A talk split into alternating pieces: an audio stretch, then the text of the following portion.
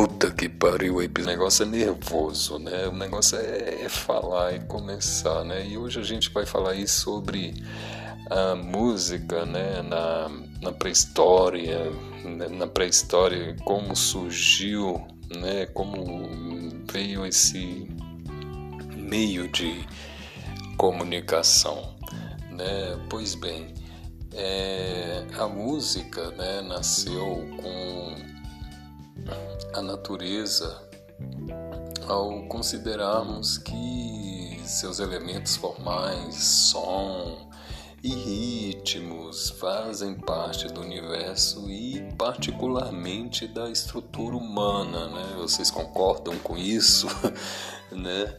E o homem pré-histórico descobriu os sons que o cercavam, né? No, no, no ambiente e aprendeu a distinguir os timbres característicos da canção das ondas se quebrando na praia, da, sei lá, da tempestade se aproximando das vozes dos vários animais ali selvagens, né? Enfim, e encantou-se com é, o próprio instrumento musical, né? A voz, a propriamente dita voz, mas a música pré-histórica é, não se configurou como arte, né? teria sido uma expansão impulsiva ou, sei lá, instintiva do movimento sonoro ou apenas um expressivo meio de comunicação sempre ligado às palavras, aos ritos e à dança, né? Porque é, música está ligada exatamente a isso, né? A sons, né? A fala, a, a, né? os ritos, a, e, e logo vem a dança, porque o seu corpo, quando é, ouve um, determin, uma determinada música, um determinado gênero, né? Você começa, ou você balança o dedo, né? Você começa a tremitar, né? Você começa a bater o pé, a cabeça, o corpo vai se envolvendo. E isso é muito interessante, mas o mistério continuou a envolver a música da antiguidade pela ausência do próprio elemento sonoro que se desfez no tempo e ainda pela inexistência de uma notação musical clara e a documentação suficiente. Mas, né, no entanto, a gente sabe que nas antigas civilizações já havia o cultivo da música como arte em si né, embora é, ligada à religião e à política, né, e fazendo estudos dos instrumentos encontrados dessa época, notou-se o aperfeiçoamento da, na construção dos instrumentos com a valorização do timbre, né, que é muito importante é, hoje em dia, né, e Hoje em dia eu falo assim, né, comercialmente falando, né, porque eu acho que a gente hoje não está muito preocupado com que seja arte, né? A gente só quer ouvir o som e o som e o som e o que o som seja muito, muito foda mesmo, né? E desde o início do terceiro milênio antes de Cristo, é, no Império Agrícola da Mesopotâmia, né, situado na região entre os rios Tigre e Eufrates, viviam respectivamente sumérios, né, assírios e babilônios, né, que não é nenhuma assim novidade, né, eu falar aqui mais no, no contexto do, do, do, do podcast, né. E nas ruínas das cidades desses povos foram descobertas harpas de três a vinte cordas dos sumérios e citaras de origem assíria, né? que na Síria E, e, e, na Babilônia a música tinha importante significação social expressiva, né? atuação no culto religioso. E fortaleceu-se tal conclusão quando Sachs decifrou um documento musical de Assu escrito por volta de 800 antes de Cristo, né? Bem, bem antigo, né? E isso estava escrito em símbolos cuneiformes, né? Era um acompanhamento de harpa onde se revelava ali uma forma de escrita a duas ou três vozes, né, com base num sistema pentatônico.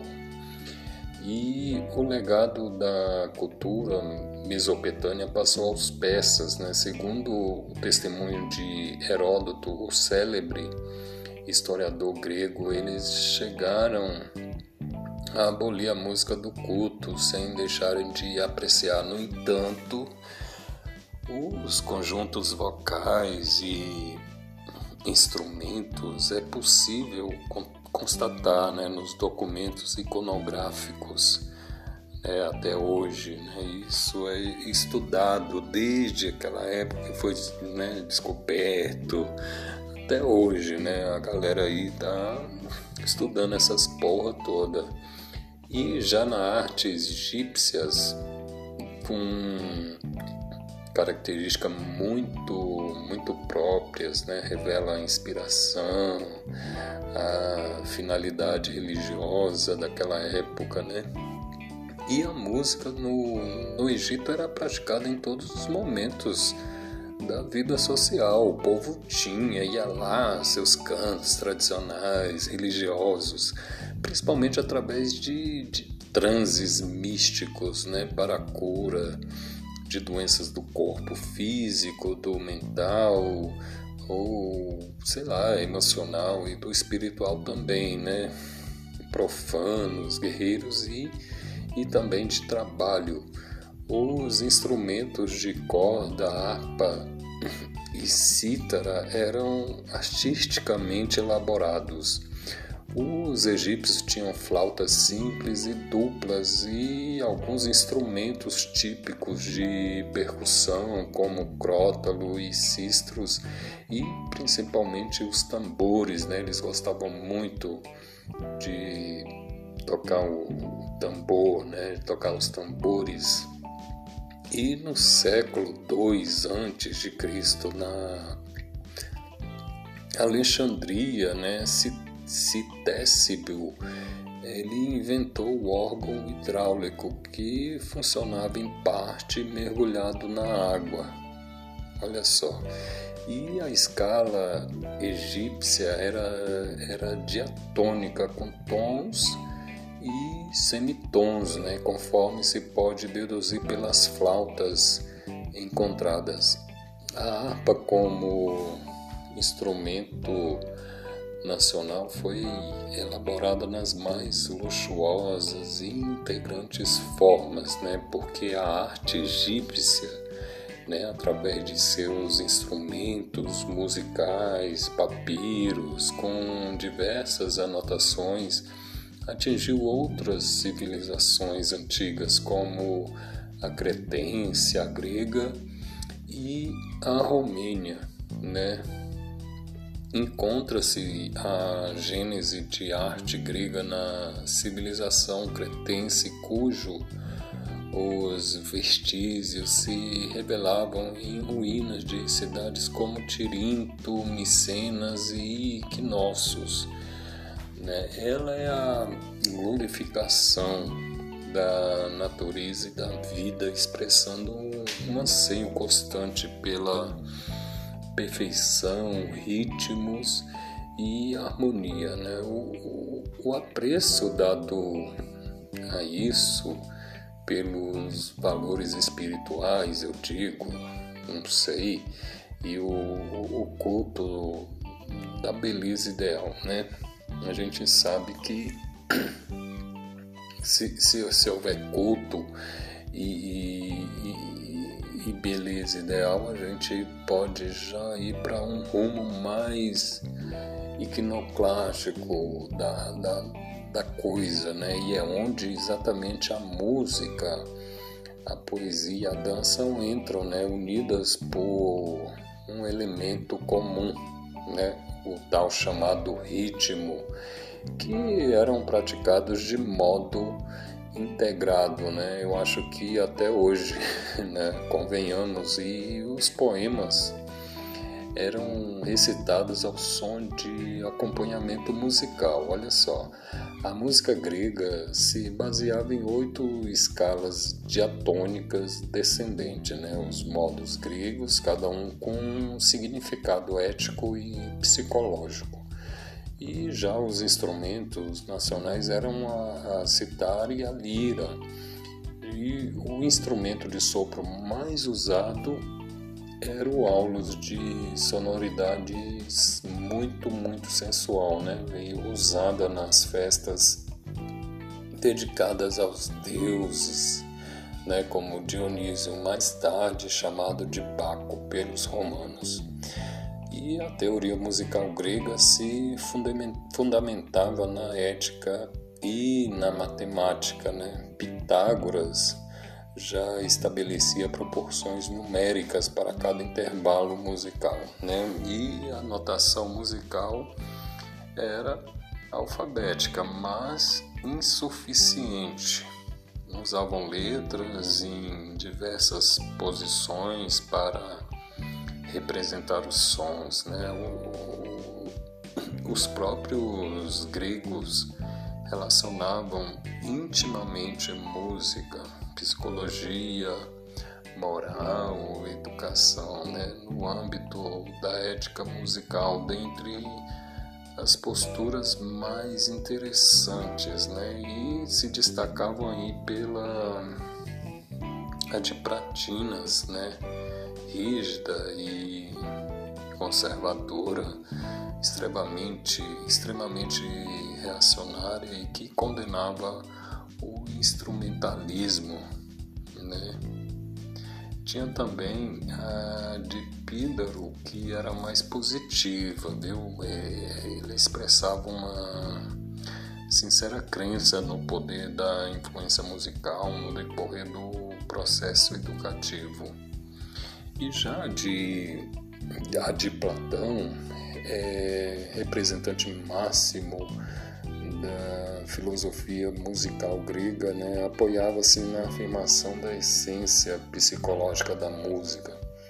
E segundo, é, segundo Platão, a música poderia exercer sobre o homem poder maléfico ou benéfico, né, por imitar a harmonia das esferas celestes da alma e das ações. Daí a necessidade de se colocar a música sobre a administração e a vigilância do Estado sempre a serviço né, da edificação espiritual humana voltada para o bem da polis, né, que era almejada como uma cidade justa. Já de Aristóteles era que se destacava pelo papel da poesia em si, né, da música, do teatro, da purgação das paixões, né, que é a tal chamada catarse, né, e finalizada aí para ressaltar a importância da música na Grécia, né, basta citar um trecho da A República de Pato de Platão que comenta estes versos de Homero na Odisseia, né? Os homens apreciam mais os cânticos mais novos. O, o, o referido trecho, trecho traduzido é, é, o seguinte: pois, pois é de temer que a doação de um novo gênero musical ponha tudo em perigo né? nunca com efeito se assesta um golpe contra as formas da música sem abalar as maiores leis da cidade, como afirma Demon. E eu creio de bom grado, né? Isso está escrito lá em Platão, no livro A República. Já em Roma, no período é, helenístico, né, a música grega desviara-se é, para a busca e o culto da virtuosidade, o que representou uma decadência do espírito nacional que a orientara na época áurea. Eram interesses, né, interesses interessantes os diversos instrumentos de sopro utilizados nos exércitos com variadas finalidades. E a mais curiosa figura conhecida na arte musical romana antes da, da era cristã né, foi o imperador Nero, né, o tão famoso Nero era compositor e poeta que acompanhava lira, tendo até instituído a claque, né, cujos aplausos interesseiros estimulavam sua inspiração e, e acalentavam sua vaidade, né? E ele fazia exatamente isso, né? ele usava a claque, né? tinha um público e tinha outras pessoas que né, colocava esse povo que, que estava o, assistindo para o aplaudir, né, toda vez que ele, sei lá, fazia uma poesia, tocava uma harpa e, e, e tal, né. A claque é exatamente para isso, para induzir as pessoas a certa reação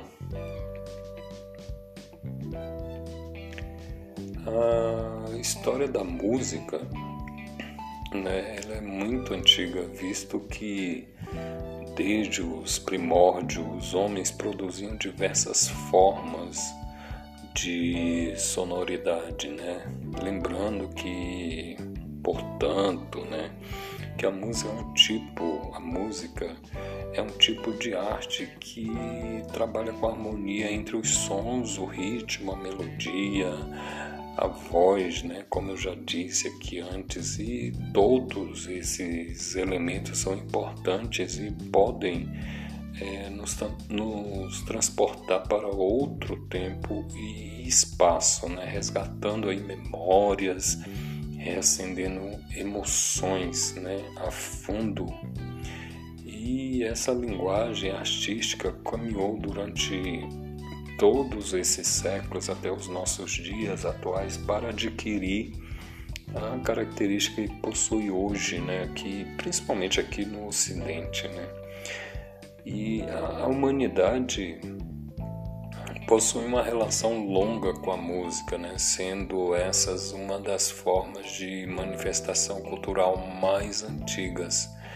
Ainda na pré-história, Há mais de 50 mil anos, os seres humanos começaram a desenvolver ações sonoras baseadas na observação dos fenômenos da natureza. Né? Acreditem só, os ruídos das ondas quebrando na praia, os trovões, a comunicação entre os animais, o barulho do vento né? balançando as árvores ali e as batidas do coração, tudo isso influenciou as pessoas a também explorarem os sons que seus próprios corpos né, produziam, né, como por exemplo o som das palmas, dos pés batendo no chão, né, da própria voz, né, e entre outros, né, entre outros sons emitidos aí pelo corpo.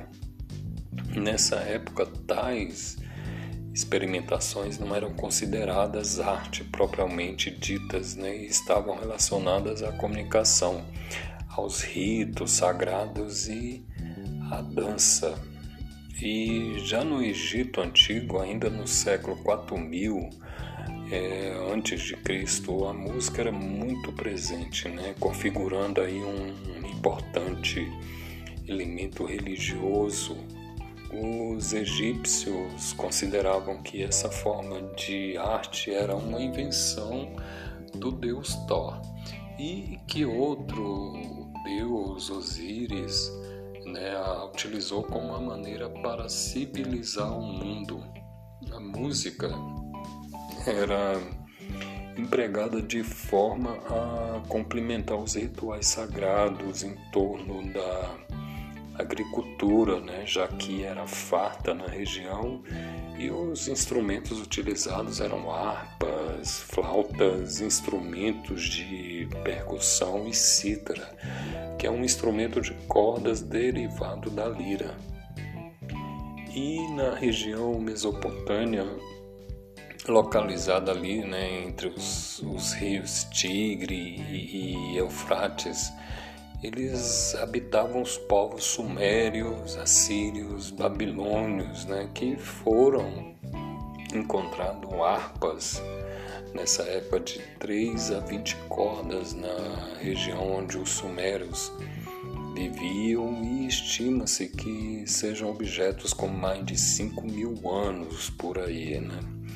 E também foram descobertas cítaras que pertenceram ao povo assírio.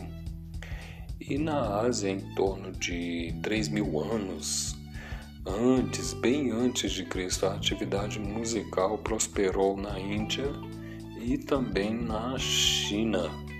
Né? Nessas regiões, é, ela também estava fortemente relacionada à espiritualidade. Né? O instrumento mais popular entre os chineses era a cítara e o sistema musical utilizado era a escala de cinco tons, né, que é a tão chamada pentatônica.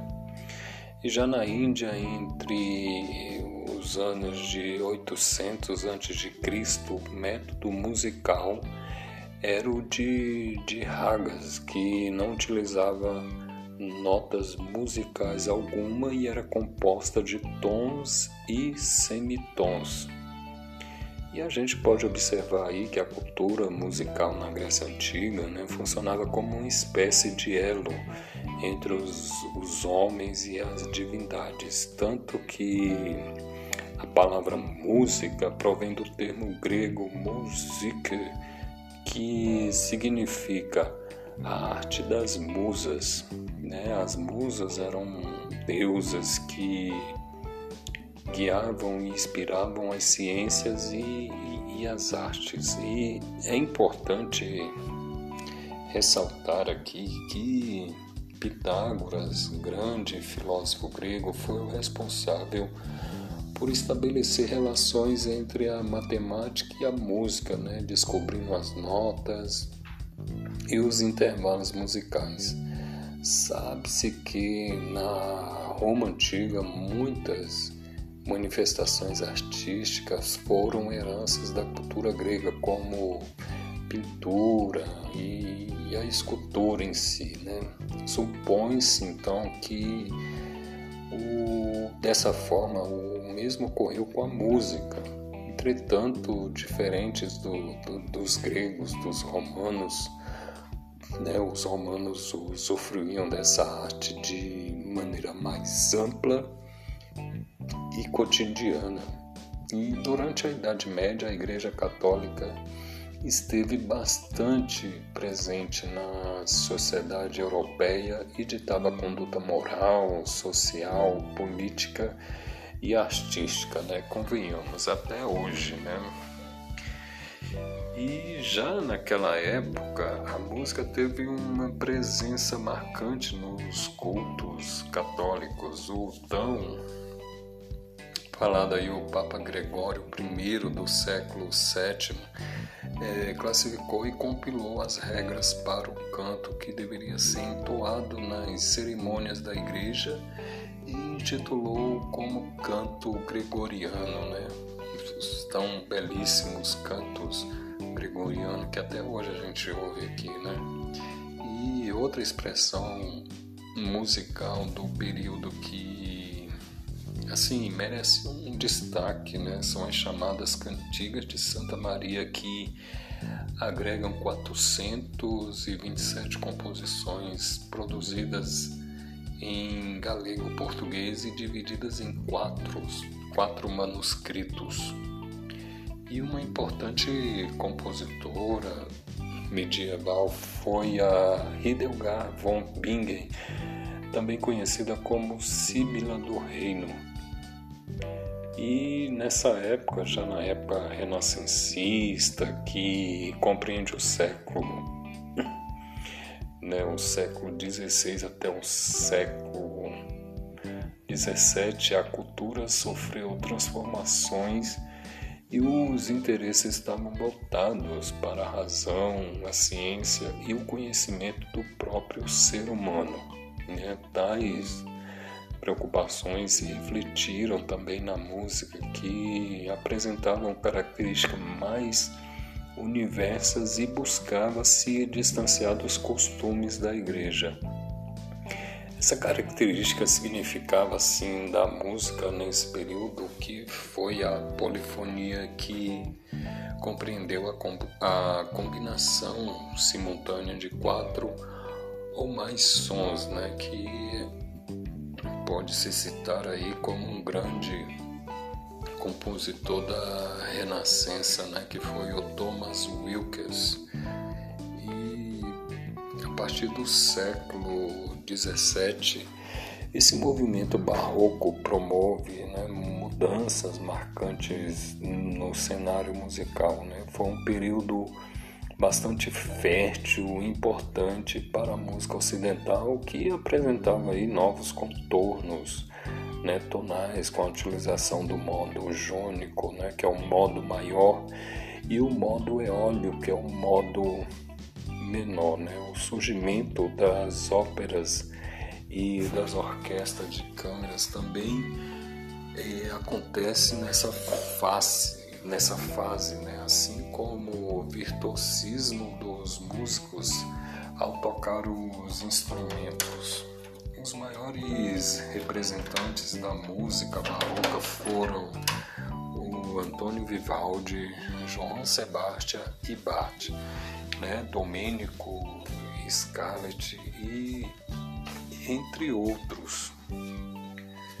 No classicismo, que corresponde ao período de torno de 1750 e 1830, a música adquire objetividade, né, o equilíbrio e clareza formal, né, concertos já utilizados na, desde a Grécia Antiga.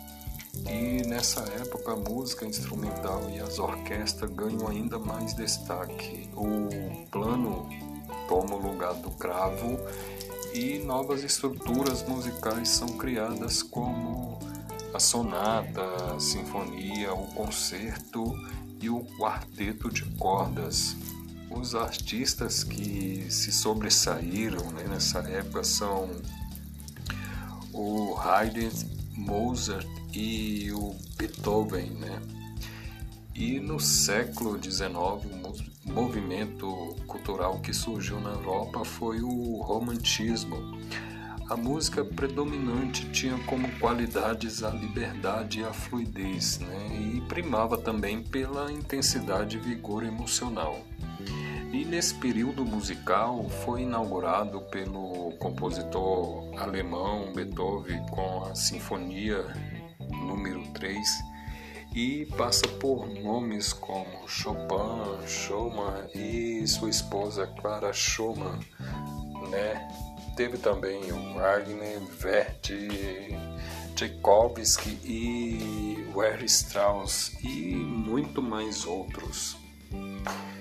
E no século XX, a música ganhou uma nova roupagem e uma grande transformação né? ocorreu com o surgimento do rádio, né? novas tecnologias e suportes para a gravação e divulgação musical ajudam é, a popularizar essa linguagem artística e projetar cantores, compositores, já que eles não é, dependiam somente dos concertos musicais, né, mas com uma cartela de opções mais variadas, né, o público começou a ter contato com outros tipos de música.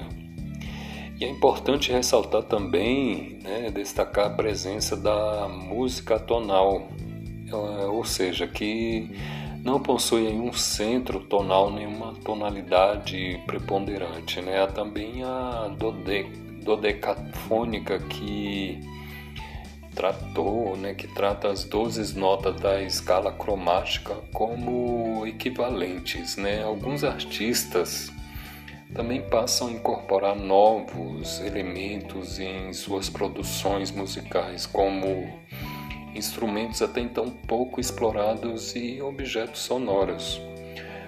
Um exemplo é o multi-instrumentalista brasileiro Hermeto Pascoal, que tira os sons tanto de flautas e pianos, como de objetos do cotidiano, como chaleiras, pentes, né, copos e, e brocas né, de dentistas, por exemplo. E a compositora Adriana Calcanhoto também possui um projeto de música infantil que faz uso de diversos brinquedos né, para produzir suas composições. Podemos citar é, como grandes nomes da música do século XX o brasileiro Heitor Villa-Lobos, né? o russo Igor Stravinsky e o nigeriano Fela Kuti, né, a pianista também carioca Chiquinha Gonzaga e o norte-americano Louis Armstrong. A, tem também a francesa Lili Bouleng, o argentino Esto Piazzolla e muitos outros, né?